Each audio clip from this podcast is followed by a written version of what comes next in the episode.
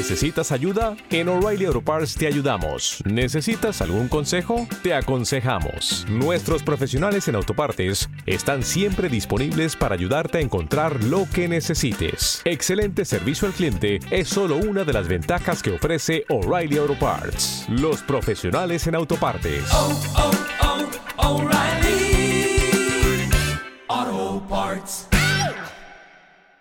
Economía. Fernando La Tienda. Diez minutos para los cierres en Europa. Vamos a analizar la situación con Ángel Pérez Llamazares de Renta 4 Banco. Hola Ángel, ¿cómo estás? Muy buenas tardes. Hola, buenas tardes. Bueno, ¿qué te parece lo que estás viendo no solo en el día de hoy, sino un poco cómo viene un poco el mercado en los últimos días? Muy intermitente, ¿no? De, de valores de, de, de, del growth al ciclo, otra vez del ciclo al growth. Ahí estamos un poco eh, tratando Sí, de dar con la tecla, ¿no?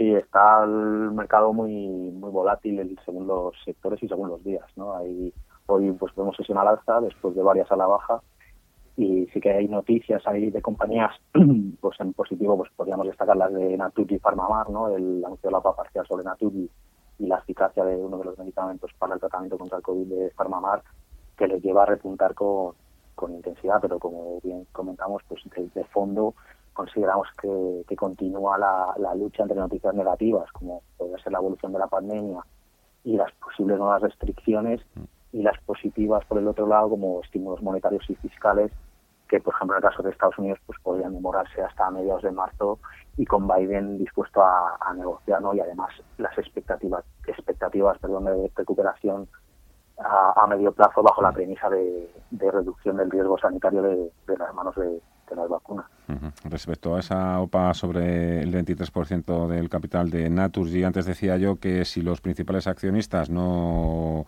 se lo van a tener tomar con tiempo, van a hacer sus números, eh, ¿a qué venían las prisas en los, en los inversores particulares? Lo digo porque ustedes también en Renta 4 hoy eh, están contando un poco que, que- la buena idea sería vender acciones, vender con la OPA, acudir a la OPA.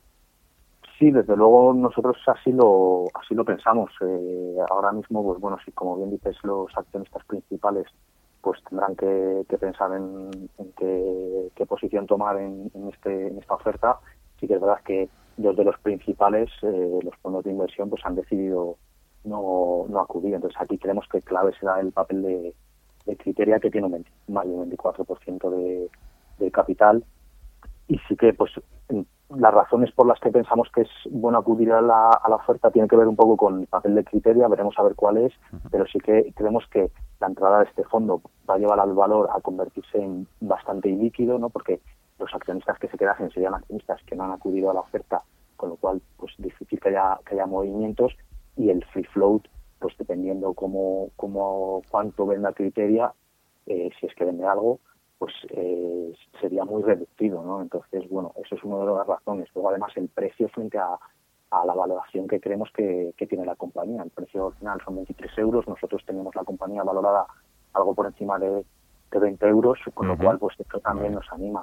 Y luego el tercer punto creemos que es que ahora mismo también en la entrada de este nuevo accionista, que lógicamente eh, solicitará sus puestos proporcionales en cuanto a su participación en el, en el Consejo, pues acabará cierta incertidumbre ¿no? sobre los próximos pasos que, que pueda llevar a cabo la compañía y la estrategia que ya se retrasó en, en diciembre por la venta de, de los activos eléctricos de, de Chile y que ahora estaba prevista para febrero. No sabemos si va a haber un retraso nuevo o si van a seguir adelante con la, con la estrategia que tenían prevista. Entonces, creemos que hay ahí eh, puntos para los que nos llevar, o sea, que nos llevan a, a recomendar la, aceptar la. Naturgy es una compañía indudablemente que ha creado mucho valor para los accionistas eh, en las últimas eh, décadas y siempre está un poco en la pomada, ¿no? por decirlo así vulgarmente, de, de los movimientos y, y operaciones corporativas en el sector de la energía, que es el gran mm, campo de batalla ¿no? en España, con el permiso de la banca, ¿no? por supuesto, pero ahí es donde, donde se decide mucho y, y aquí no, no es como la banca, eh, los, los precios o la oferta siempre es al alza, ¿no? no a la baja. ¿Usted cree que seguiremos viendo eh, más operaciones en, en este sector clave energético?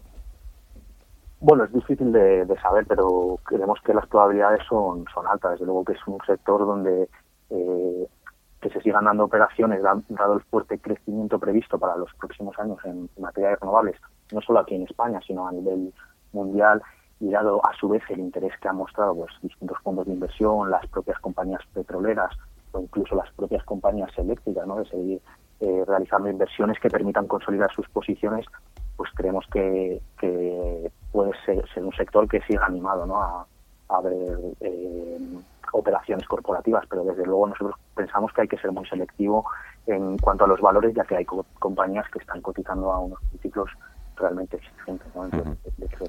Bueno, y, y, Farmamar, eh, me imagino que no todo el mundo, porque hay gente que le va a la marcha, pero lo ideal sería también un poco que, empiece a estabilizarse, ¿no? Porque mm, nos ha acostumbrado ya también, claro, con todo el tema de COVID-19 y con todos los ensayos que está realizando, a, protagonizar grandes subidas, pero al mismo tiempo también hay días también con de fuerte castigo, claro. Aquí no son caídas del 1 o 2. Me refiero cuando fracasa o no tiene el éxito deseado o, se queda fuera de, algún ensayo, ahí también vemos que, las caídas son, son de AUPA. Sí, al final vienen acompañadas de, subidas previas importantes, ¿no? ante expectativas de, pues, de aprobación de medicamentos ¿no? a nivel regulatorio, pero desde luego que bueno el, valor lleva subidas importantes y, la noticia que ha salido hoy pues realmente es, es muy positiva. No sabemos si tanto en el contexto de la pandemia actual, sino como para futuras eh, pandemias. ¿no? Entonces, bueno, eh, la verdad es que la subida de hoy es, es muy importante. Una subida tan importante en un día, pues podría animar a, mucha gente a tomar beneficios, pero bueno, eso ya es a, decisión de cada inversor. En cuanto al mercado en general, eh, la verdad es que ya decía ya antes, yo he sobremojado. Sabemos también que van a venir baches, ¿no? Pasa es que se recuperan las bolsas prácticamente con todo lo que le echen, más allá de, evidentemente, las altas valoraciones de algunos índices o algunas acciones, determinadas señales de, sobrecompra.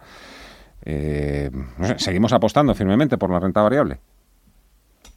Sí, nosotros creemos que, debería ser así. Este año, al final, eh, pues eh, creemos que el potencial del de, IBEX es, todavía tiene potencial, ¿no? estimamos que puede estar en torno a 9.100 puntos pero como bien dices, pues creemos que puede haber escenarios de volatilidad, ¿no? En función de noticias que, vayan apareciendo. Desde luego, creemos que lo que apoya sin duda al IBEX pues es la, la mejora en, la movilidad, que ahora mismo está un poco en, el aire, la evolución de Latinoamérica, que también, pues en comparación con el año pasado, es, previsible que, que, haya mejora, el propio apoyo del, del Banco Central Europeo y los fondos europeos, ¿no? Entonces, bueno, como decimos, tenemos que seguir asistiendo volatilidad, aunque creemos que hay que empezar a virar las carteras a compañías más, más típicas, aunque sí que es verdad que siendo perdón, muy selectivos por, por valores y siempre teniendo en la cartera valores más defensivos, pero con, con potenciales atractivos. Entonces, bueno, nosotros tenemos recomendados seis valores dentro de, del IBEX que creemos que, que, lo pueden hacer bien este año.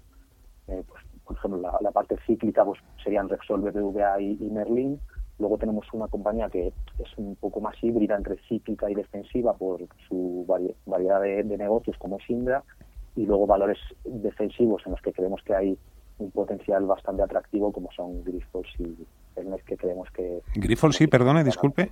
Y Telmex ah. sería nuestro sexto valor. Apuntado. Ángel Pérez Llamazar, Renta 4 Banco. Muchísimas gracias. Que se dé bien la tarde. Hasta otra. Muy buenas tardes.